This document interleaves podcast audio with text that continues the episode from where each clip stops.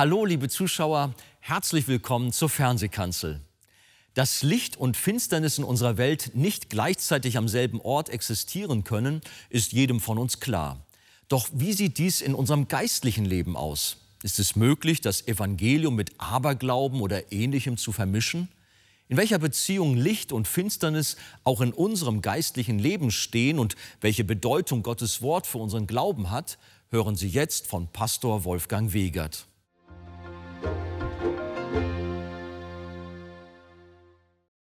Lasst uns jetzt miteinander aufstehen und ich möchte heute zu dem Thema sprechen, verkehrte Bekehrungen. Wir lesen Apostelgeschichte 8, Vers 9 bis 13. Aber ein Mann namens Simon hatte zuvor in der Stadt Zauberei getrieben und das Volk von Samaria in seinen Bann gezogen, indem er sich für etwas Großes ausgab. Ihm hingen alle an, klein und groß, indem sie sprachen, dieser ist die große Kraft Gottes. Sie hingen ihm aber an, weil er sie so lange Zeit durch seine Zaubereien in seinen Bann gezogen hatte. Als sie aber dem Philippus glaubten, der das Evangelium vom Reich Gottes und vom Namen Jesu Christi verkündigte, ließen sich Männer und Frauen taufen. Da glaubte auch Simon und hielt sich, nachdem er getauft war, beständig zu Philippus. Und als er sah, dass große Wunder und Zeichen geschahen, geriet er außer sich. Amen. Wir nehmen Platz und wollen das Wort Gottes auf uns wirken lassen. Ihr erinnert euch, Stephanus hatten sie gesteinigt. Der erste Märtyrer der Christengemeinde. Und Saulus hatte Gefallen am Tod des Stephanus. Das hat den Mann erst so richtig angestachelt. Es erhob sich am selben Tag, wie es in Vers 1 heißt, eine große Verfolgung über die Gemeinde in Jerusalem. Und in Vers 3 lesen wir, Saulus aber verwüstete die Gemeinde.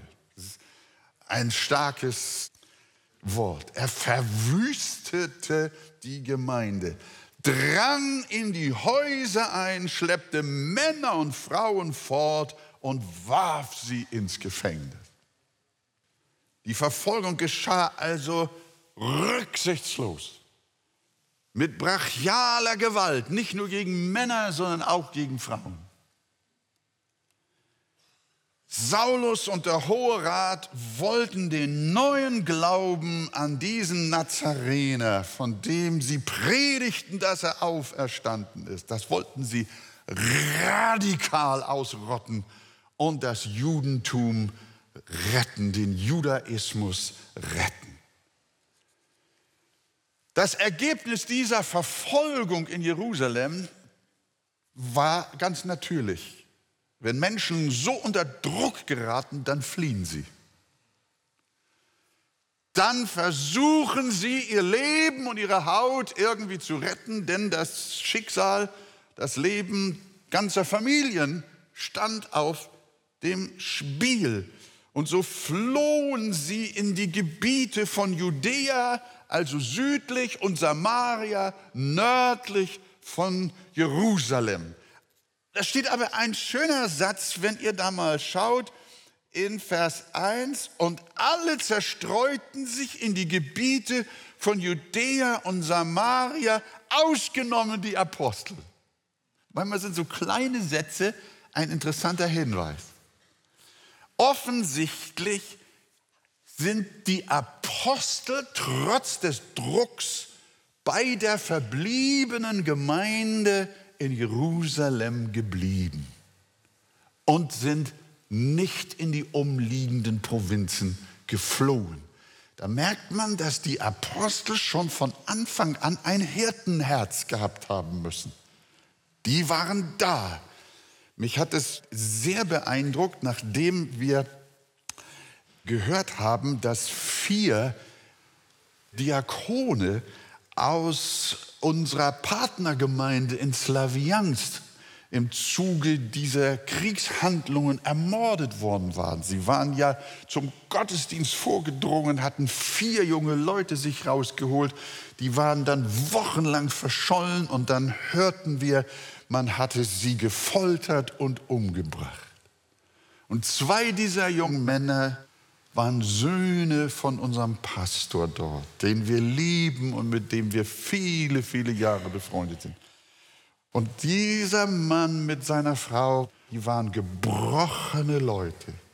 Und als wir nach diesem schrecklichen Vorfall sie wieder getroffen haben, dann habe ich den Bruder Alexander gefragt. Ich sage, Alexander, die Christen fliehen in Richtung Zentralukraine, aus den Ostgebieten weg vor lauter Furcht und vor lauter Angst und Sorge um ihr Leben und auch um ihren Glauben. Warum packst du mit deiner Familie nach so einer Not, nach so einem Mord in deiner Gemeinde? Warum packst du nicht auch deine Koffer und fliehst und machst, dass du in ruhigere Gegenden kommst? Und dann hat der Alexander zu uns gesagt, Brüder, wie können wir fliehen, wenn unsere Schäfchen noch in großer Gefahr sind? Solange noch Gottes Kinder dort sind, in der Verfolgung, in der Not, werden auch wir dort bleiben. Daran wurde ich erinnert, als es in unserem Text heißt, ausgenommen die Apostel. Sie flohen nicht, sondern sie blieben. Und doch war es auch in der Vorsehung Gottes, dass viele der Christen, der neu bekehrten Christen, ihr wisst, es waren ja Tausende in Jerusalem zum Herrn gekommen, war es doch in der Vorsehung Gottes, dass diese Flucht geschehen musste, denn durch den Druck lösten die religiösen Führer in Israel nicht nur eine Fluchtwelle aus, sondern sie lösten eine Evangelisationswelle aus, die sich über ganz Israel erstreckte. Was bislang sich auf Jerusalem konzentrierte, das wurde durch den Druck, den Saulus und die Oberen in Israel jetzt erzeugten, das wurde in die Breite und in die Weite gefeuert. Man hat auf Deutsch gesagt, das Feuer löschen wollen, indem man Öl ins Feuer gegossen hat. Sie haben das Gegenteil erreicht die Feinde des Evangeliums. Und wenn ihr Vers 4 euch anschaut, dann sehen wir, die nun zerstreut worden waren, zogen umher und predigten das Wort. Das finde ich ganz stark, nicht wahr? Sie sind nicht mundtot gewesen, sondern sie waren Zeugen. Und so ist es bis heute. Die wiedergeborene Christenheit wird wachsen, bis Jesus wiederkommt.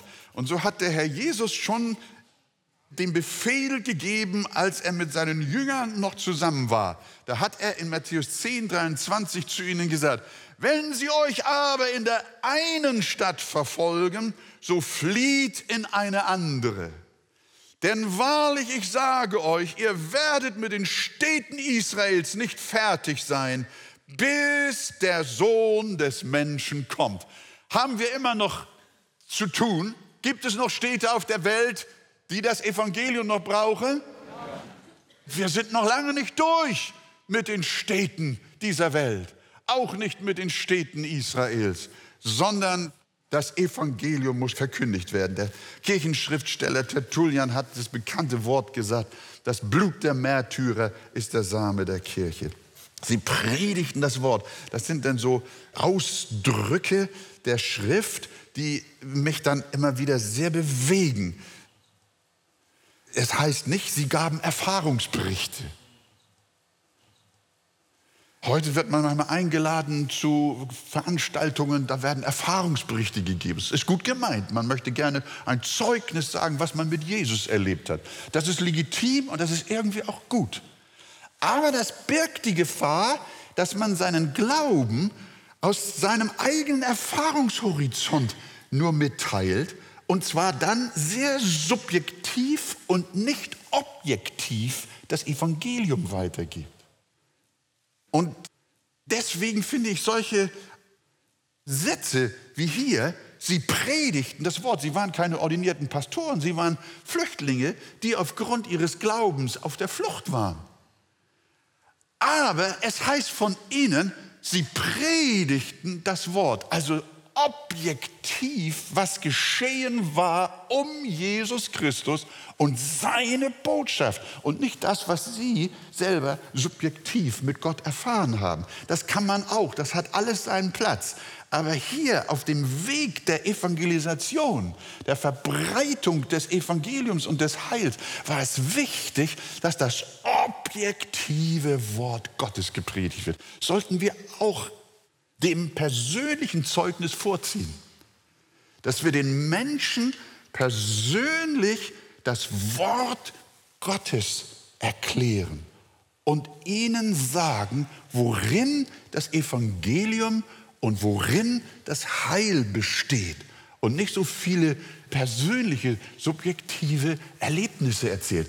Kann man auch. Ich hoffe, ihr habt mich richtig verstanden. Ich hänge nur fest an diesem Wort, sie predigten das Wort. Der Diakon Stephanus lebte nicht mehr, aber es gab noch einen anderen und der hieß Philippus und der taucht jetzt auf. Und der war unter den Flüchtenden. Und was lesen wir von ihm? Philippus kam hinab in eine Stadt von Samaria und verkündigte den Christus. Und das hat er frei und offen getan, sodass sich eine ganze Volksmenge versammelte. Und dann kommen diese Sätze, Vers 6 bis 8. Und die Volksmenge achtete einmütig auf das, was Philippus sagte, als sie zuhörten und die Zeichen sahen, die er tat. Denn aus vielen, die unreine Geister hatten, fuhren diese mit großem Geschrei aus. Es wurden aber auch viele Gelähmte geheilt und solche, die nicht gehen konnten. Und es herrschte große Freude in jener Stadt. Es brach richtig eine Erweckung aus. Das würde man sich hier in unserer Stadt Hamburg auch so sehr wünschen. Freude herrschte in jener Stadt. Durch den Dienst des Philippus prallten Licht und Finsternis aufeinander. Also der Philippus, der ging dann den flüchtenden Glaubensgeschwistern hinterher in Richtung Samaria und fing dort an zu predigen. Und unreine Geister fuhren aus mit großem Geschrei. Wenn ein an einem Ort lange liegender Stein plötzlich weggeräumt wird, habt ihr das schon mal erlebt? Habe ich als Kind immer Spaß gehabt. Wenn irgendwo so ein Findling am Wegesrand gelegen hat, dann sind wir als Jungs beigegangen und haben diese Steine, manchmal mit vereinten Kräften, weil sie so schwer waren, hochgedreht und umgewälzt. Und was kam dann zum Vorschein? Dann waren die Ameisen, die Käfer, die Larven und alles, was da kroch und so weiter und so fort. Und es war ein Betrieb da. Und nach ein paar Augenblicken, was war da? War alles weg. Das hat uns immer so viel Spaß gemacht. Das hat mich bis heute etwas gelehrt. So ist es auch mit dem Evangelium. Wenn Licht in die Dunkelheit von Menschen kommt, dann auf einmal kann die Dunkelheit und das, was die Dunkelheit liebt, nicht länger das Licht aushalten sondern die unreinen Geister sind geflohen, sind abgehauen. Licht und Finsternis, die kooperieren nicht.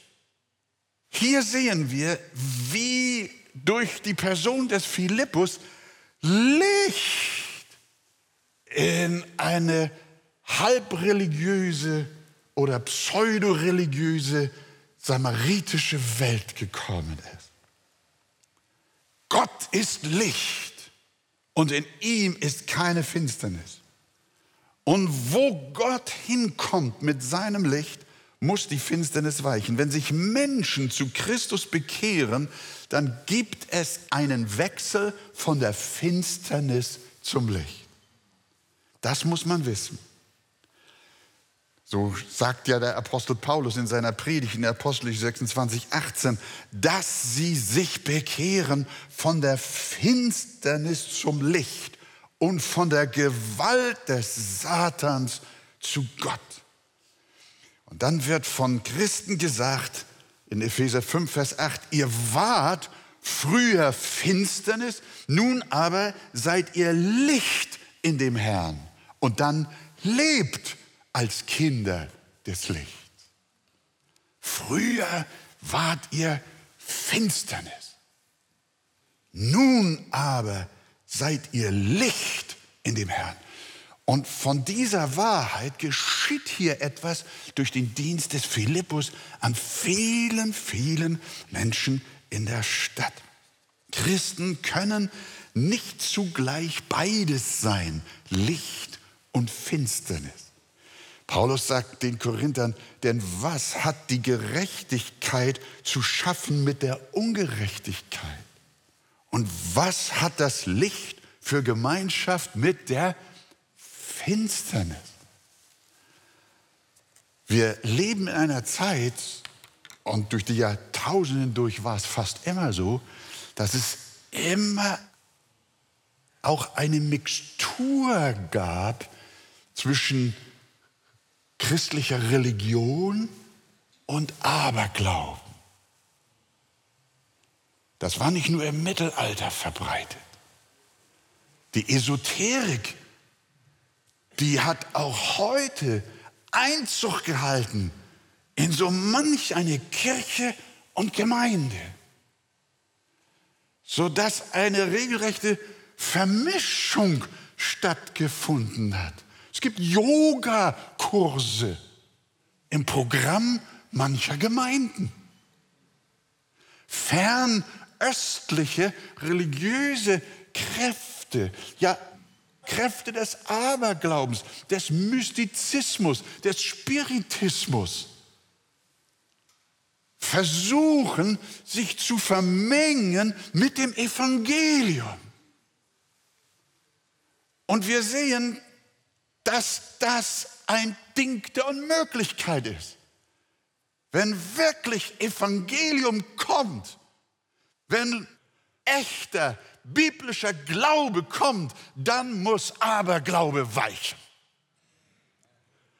Und wenn Jesus kommt, ist Satans Macht gebrochen und die Kraft des Okkulten hat keinen Platz mehr.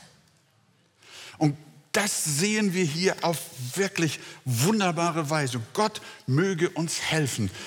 Manchmal kommen auch liebe Menschen zu uns und die sagen, ich habe mich bekehrt, aber sie hängen immer noch an ihren Amuletten und haben immer noch ein verqueres Verhältnis zu irgendwelchen Reliquien und Madonnen und Kruzifixen. Und ihre alte kultische Art ihres Glaubens bringen sie mit in den neuen Glauben hinein. Und ich möchte euch Mut machen, ihr Lieben schneidet es ab. Geht den Weg des Lichtes.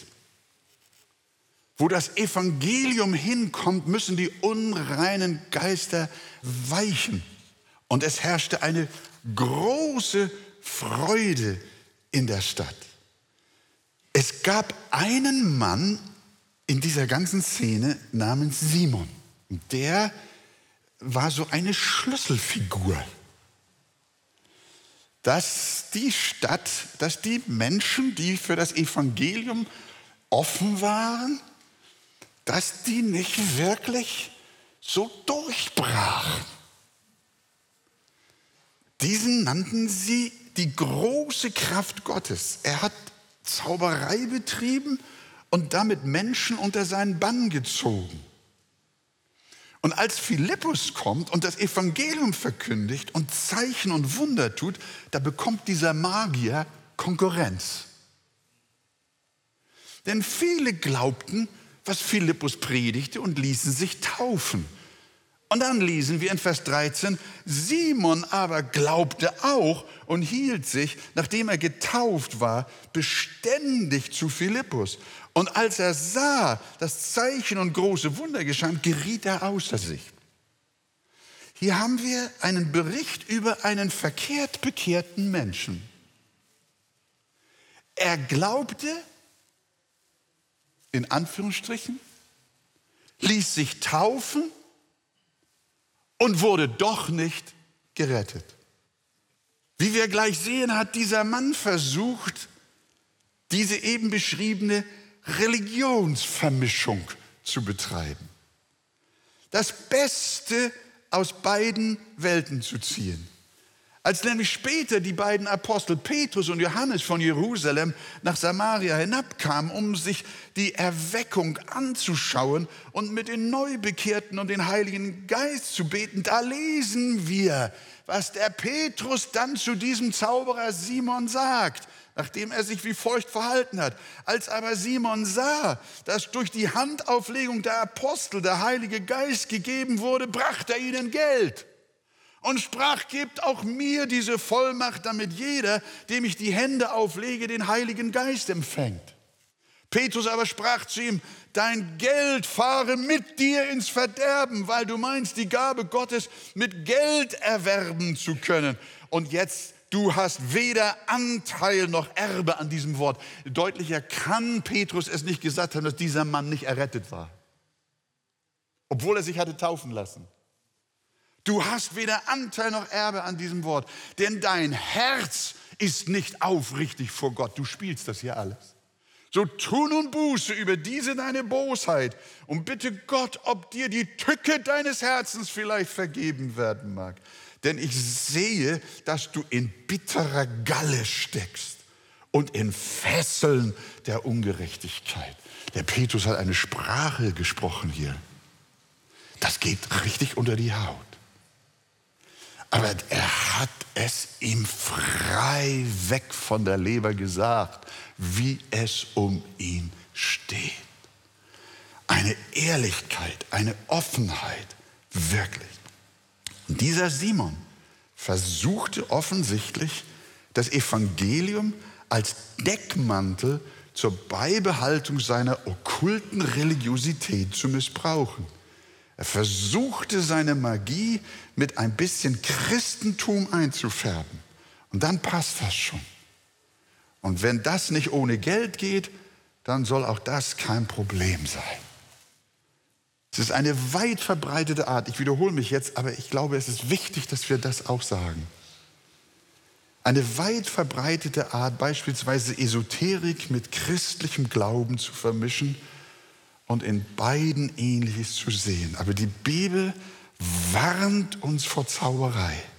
Sie ist Gott ein Gräuel. Man kann nicht Feuer mit Wasser vermischen und auch nicht Licht mit Finsternis.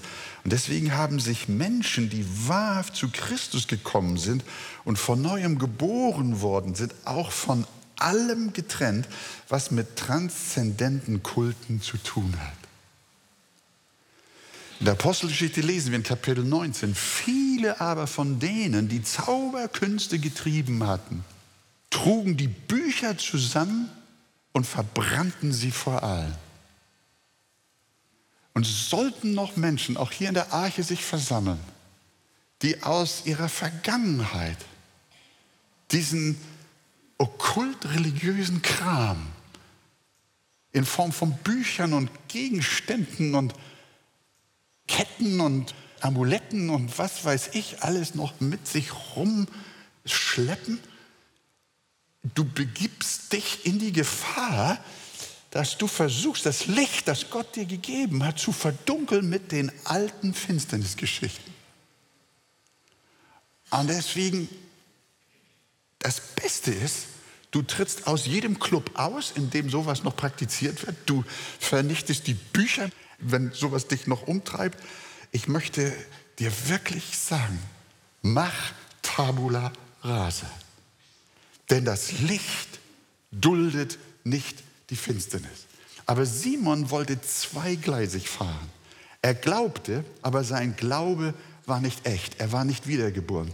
Und deshalb sagt Petrus, du hast weder Anteil noch Erbe an diesem Wort, denn dein Herz ist nicht aufrichtig vor Gott. Also heute Morgen haben wir hier einen Ruf zur konkreten Entscheidung für Jesus und dich wirklich zu lösen von Okkultismus, Satanismus, Esoterik, Spiritismus, Mystizismus und wie die Zismen alle heißen. Nimm das Evangelium, die reine Wahrheit, geoffenbart in Gottes heiligen Wort. Und alles Volk sagt, Amen. Gott helfe uns dabei, damit Licht in dein Leben, in deine Ehe, in deine Familie kommt und nichts Dunkles mehr da ist.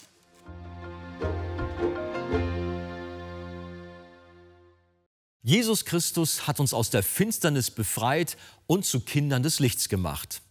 Wenn Sie weiterführende Informationen zu diesem Thema wünschen, dann empfehle ich Ihnen das Buch Das Evangelium Kennen und Genießen von Pastor Wolfgang Wegert. Lesen Sie besonders den Abschnitt Der Kern der frohen Botschaft. Auf Wunsch erhalten Sie ein Exemplar kostenlos. Wir freuen uns über jeden Kontakt zu unseren Zuschauern. Sie erreichen uns per Brief, E-Mail oder zu nachfolgenden Zeiten unter der eingeblendeten Telefonnummer. Näheres zur evangelisch reformierten Freikirche Arche finden Sie im Internet. Viele Zuschauer teilen uns ihre Freude über die Fernsehkanzel mit, am Telefon, per Brief oder E-Mail. Sie spenden Geld, damit wir die Sendungen produzieren und ausstrahlen können. Dafür sage ich allen ein ganz herzliches Dankeschön. Über eine Spende auf die eingeblendete Kontoverbindung würden wir uns sehr freuen. Jesus Christus ist das Licht dieser Welt und will auch Licht in unser Leben bringen. Dieses Thema werden wir auch auf unserer kommenden Evangelium für unser Landveranstaltung weiter vertiefen. Pastor Christian Wegert kommt mit einem Team nach Görlitz. Und zwar am Samstag, den 3. März. Der Gottesdienst beginnt um 15 Uhr im Jugendhaus Wartburg. Die genaue Adresse ist Johannes Wüstenstraße 21 in 028 26 Görlitz. Jeder ist herzlich willkommen und laden Sie gerne auch Ihre Bekannten und Freunde ein. Wir freuen uns auf Sie. Für heute war's das. Weiter geht es in der nächsten Sendung. Auf Wiedersehen. Vielen Dank, dass Sie dabei waren.